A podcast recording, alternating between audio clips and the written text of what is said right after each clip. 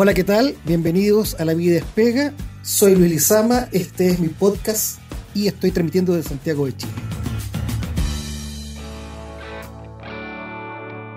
Es sabido que la discusión parlamentaria respecto del proyecto de ley de 40 horas ha entrado en tierra derecha, después de haber recibido la Comisión Trabajo del Senado a los distintos actores sociales que han opinado respecto de la indicación que ha enviado el gobierno para eh, reducir la jornada a 40 horas por semana.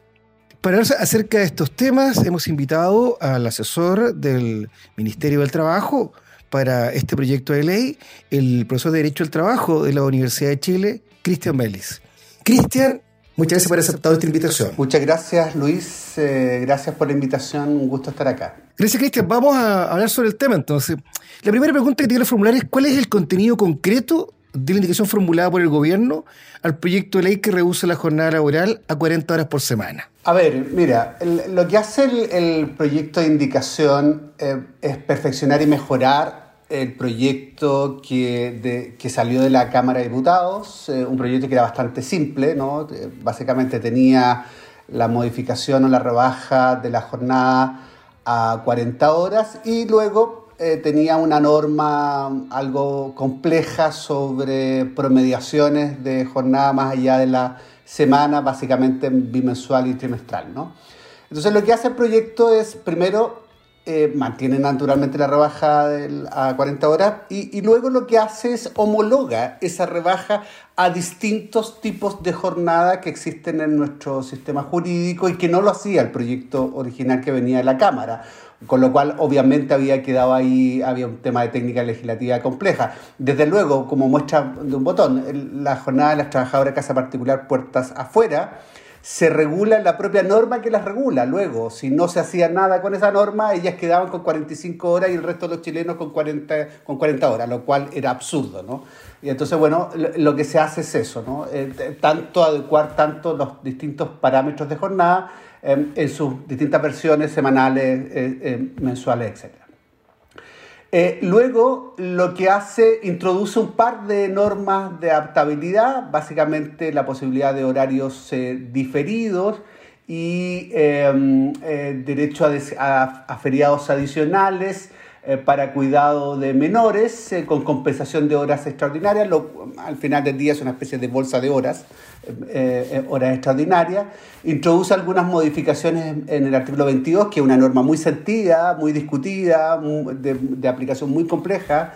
Eh, los trabajadores siempre se quejan ¿no? de que em, Medio Chile está con artículo 22, es decir, está excluido de la limitación de jornada, luego ahí lo que se hace es acotar el ámbito de aplicación de, esa norma. Se hace una adecuación en materia de sistemas excepcionales, eh, de manera de permitir el funcionamiento de la lógica de estos sistemas.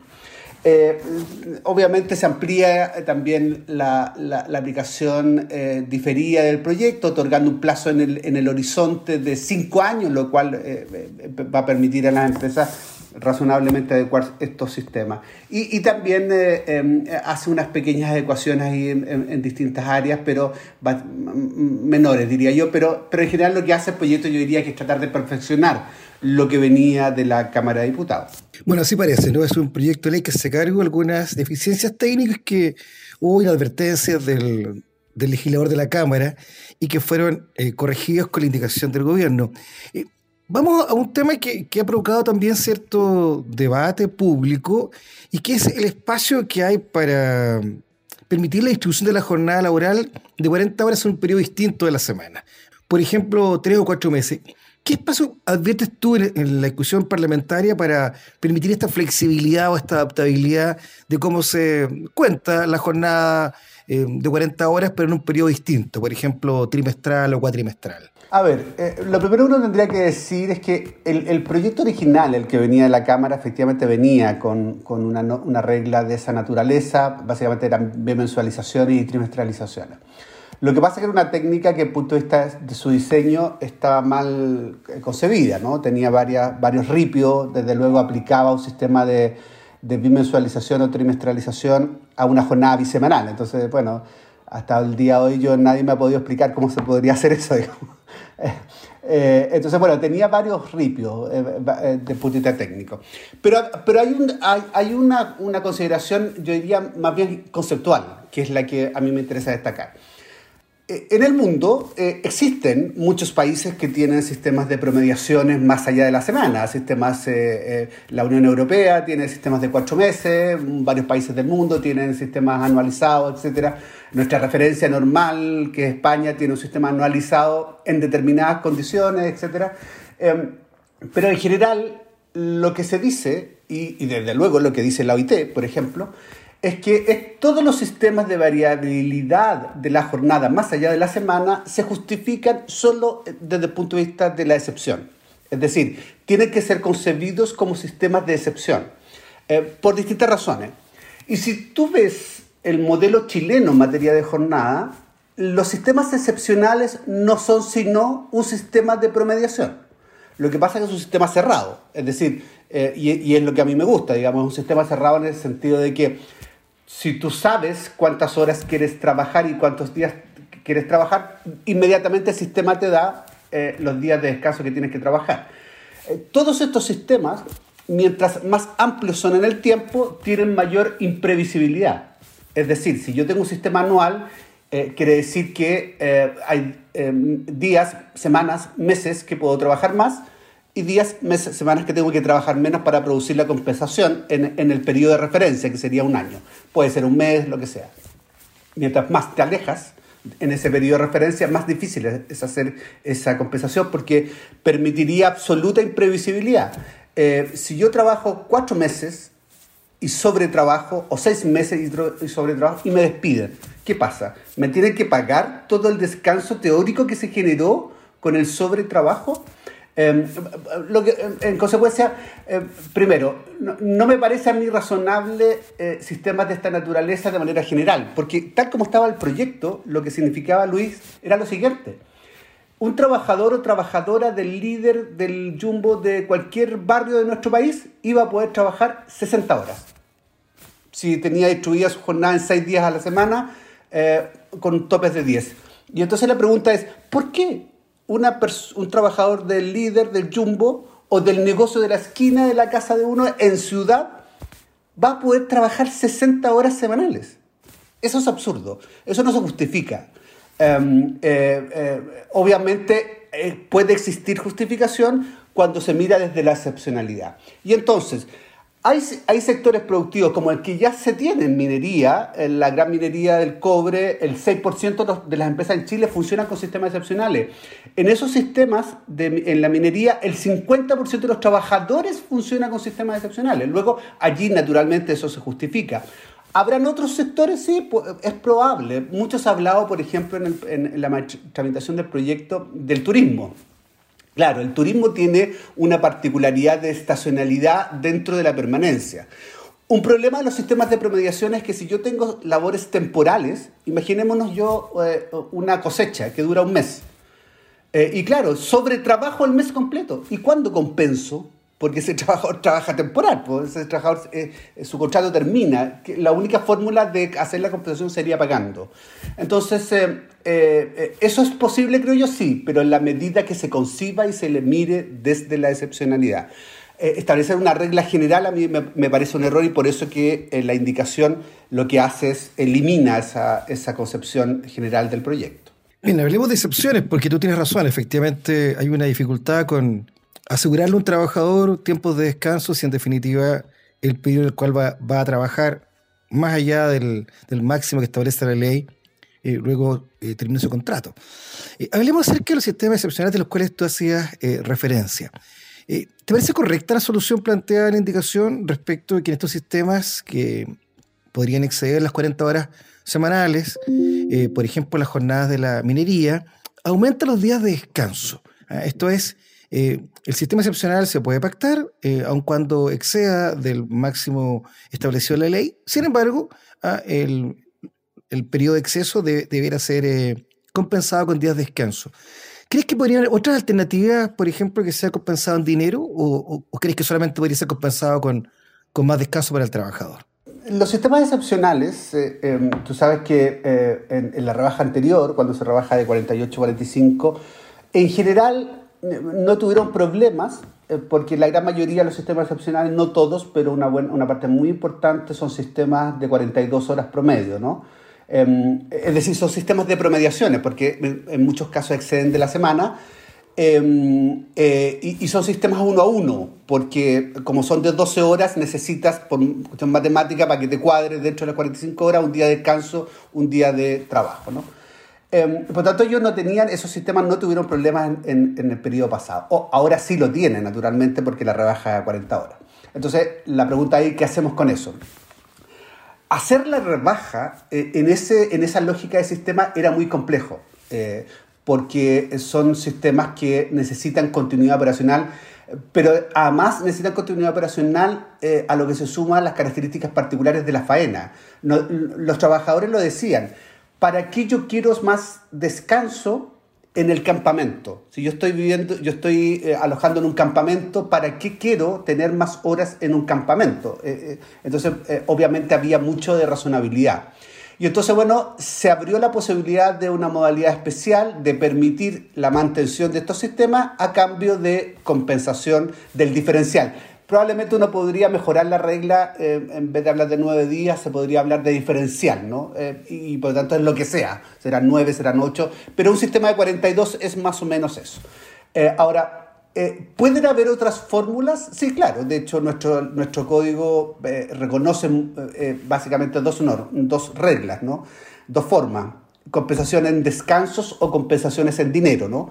Eh, y las reconoce a propósito, por ejemplo, del feriado. Cuando tú trabajas un feriado, eh, se puede compensar de esa fórmula. los propios sistemas excepcionales también reconocen una fórmula como esa. Entonces, ¿eso es posible? Sí, probablemente es posible. De hecho, eh, la, gracia que tienen em, las reglas de los sistemas excepcionales particularmente la minería, es que vienen con acuerdos ya muy importantes, tanto de los sectores empleadores y sector sindical, que además es un sector sindical muy fuerte. Es decir, que tiene mucha representatividad. Entonces, efectivamente, eso ayuda mucho a la discusión y yo tengo la impresión de que eso puede ser perfectamente posible. Bien, Cristian, eh, tú nos hablas acerca de la discusión parlamentaria podría dar lugar a que efectivamente en este tipo de sistemas que exceden en promedio las 40 horas se pueda buscar alguna fórmula de solución, ya sea por la vía de compensar en dinero o compensar en descanso. Otro tema que también ha, surgido en el, debate público es eh, la posibilidad de permitir que se distribuya la jornada de 40 horas en un periodo de cuatro días. Esto es trabajar cuatro días y descansar tres días. ¿Qué opinas acerca de esta alternativa? Porque no está planteada, ¿no? Salvo que haya pacto colectivo, no va a ser posible que se pueda pactar individualmente una jornada de 4 por 3 entre el trabajador y el empleador. Eh, sí, es lo, que normalmente se conoce como semana comprimida, ¿no? Eh, eh, y que hay, hay un atismo en nuestro sistema que es lo que se hizo en la reforma de la 20.940 para los efectos de los pactos de adaptabilidad, ¿no? Eh, claro, que no tuvo mucha, La verdad es que ha tenido cero aplicación práctica porque son sistemas que las 45 horas se pueden comprimir en, en, cuatro días. Lo que significa en términos concretos que hay días que yo podré trabajar, tengo que trabajar 12 horas probablemente, ¿no? Entonces no es muy atractivo. Es atractivo porque tengo un día más de descanso, pero no es muy atractivo lo largo de la jornada, lo extenso de la, jornada diaria. Eh, ahora, esto cobra mayor importancia eh, ahora porque al reducir a 40, eh, teóricamente yo podría trabajar cuatro días a 10 horas. ¿no? Y entonces, incluso uno hasta podría discutir, teóricamente eso podría ser un sistema normal, digamos, hoy día, porque el límite es de 10 horas. Lo que pasa es que hay una regla ahí, tú sabes que hay una regla ahí que dice que no se puede distribuir en menos de 5, lo que es bien raro, digamos, porque está con medio, medio, medio desordenado esa, esa regla. Entonces, pero raya para sumar, yo en principio yo creo que podría ser posible perfectamente. No, no, no, no, no veo complicación eh, en eso. Eh, eh, todo, todo estará en la medida que se pongan de acuerdo, que, que, pueda haber acuerdo y consenso en eso, yo creo que es perfectamente viable. Más allá de que van a haber días que se trabaja 10 horas, entonces a, alguien le puede complicar eso, pero yo diría que en general no debiese haber mayor problema. Tiene que haber un cierto consenso de eso en la comisión para que eso pueda prosperar. Cristian, eh, Otro tema que también me parece a mí eh, importante, y tú algo lo, dijiste a propósito del sistema excepcional, que es, ¿qué rol asignas tú en la acción colectiva para permitir que haya jornadas comprimidas, jornadas adaptadas, jornadas flexibles? ¿Cuál, cuál eh, crees tú que es el rol que le, compete a la acción colectiva para poder eh, flexibilizar la jornada de 40 horas? A ver, debiese ser un rol vital. cuando uno ve los sistemas comparados, eh, y, hace estas citas de repente ¿no? de otros modelos donde se permiten eh, eh, sistemas de promediación en, en, en, periodos de referencia distintos, etc. Bueno, una condición sine qua non de esos sistemas en la mayoría son que eso se hace vía pacto colectivo. muchas veces además pactos sectoriales, etcétera, digamos. Entonces, yo diría que es esencial en la medida que sea que tengamos, pudiésemos tener un sistema de representatividad. ¿Cuál es la gracia del sector minero? Que tiene eh, eh, una, forma de un, nivel de representatividad muy alto, que además los trabajadores han sido capaces de agruparse eh, en, una, en una organización que actúa como interlocutor muy, muy válido, y eso ayuda mucho a la discusión. ayuda mucho a la discusión. Probablemente si así no fuese, hubiese sido difícil la regla de excepción en materia de, de sistemas excepcionales. Por lo tanto, es vital. ahora, ¿Cuál es nuestro problema? Que, bueno, hoy día teóricamente uno podría tener determinadas reglas de excepcionalidad, incluso por la vía de los pactos de adaptabilidad, pero tienen muy poca aplicación práctica porque la cobertura es muy baja. Es muy difícil para una empresa que, por ejemplo, tenga varios sindicatos poder pactar en materia de jornada eh, sistemas con unos y no con otros. Eh, eso es muy complejo. Entonces, bueno, es, debiese ser posible y hay incluso más. Allí es donde, por ejemplo, una negociación más supra, pudiese tener una utilidad mucho mayor eh, porque efectivamente eh, eh, permitiría soslayar estos inconvenientes que uno tiene eventualmente a nivel de empresa y poder traspasar ese nivel de negociación y establecer estos niveles de flexibilidad. Yo, no lo ve, yo vería con muy buenos ojos un sistema de esas naturales. Sí, una buena idea, ¿no? La posibilidad de pactar colectivamente a partir de un nivel que esté sobre la empresa en materia de jornada. Me parece a mí que es una, una excelente idea. Cristian, siempre que invitamos a, eh, digamos, a, conversar, digamos, en este podcast, le pedimos a nuestros invitados que recomienden a los auditores un libro, una película que aborde el tema del cual hemos conversado. Y no va a ser la excepción, así que te queremos pedir que le sugiera a los auditores eh, un libro, una película sobre el tema de la jornada de, trabajo, los descansos y su impacto en la vida de los trabajadores.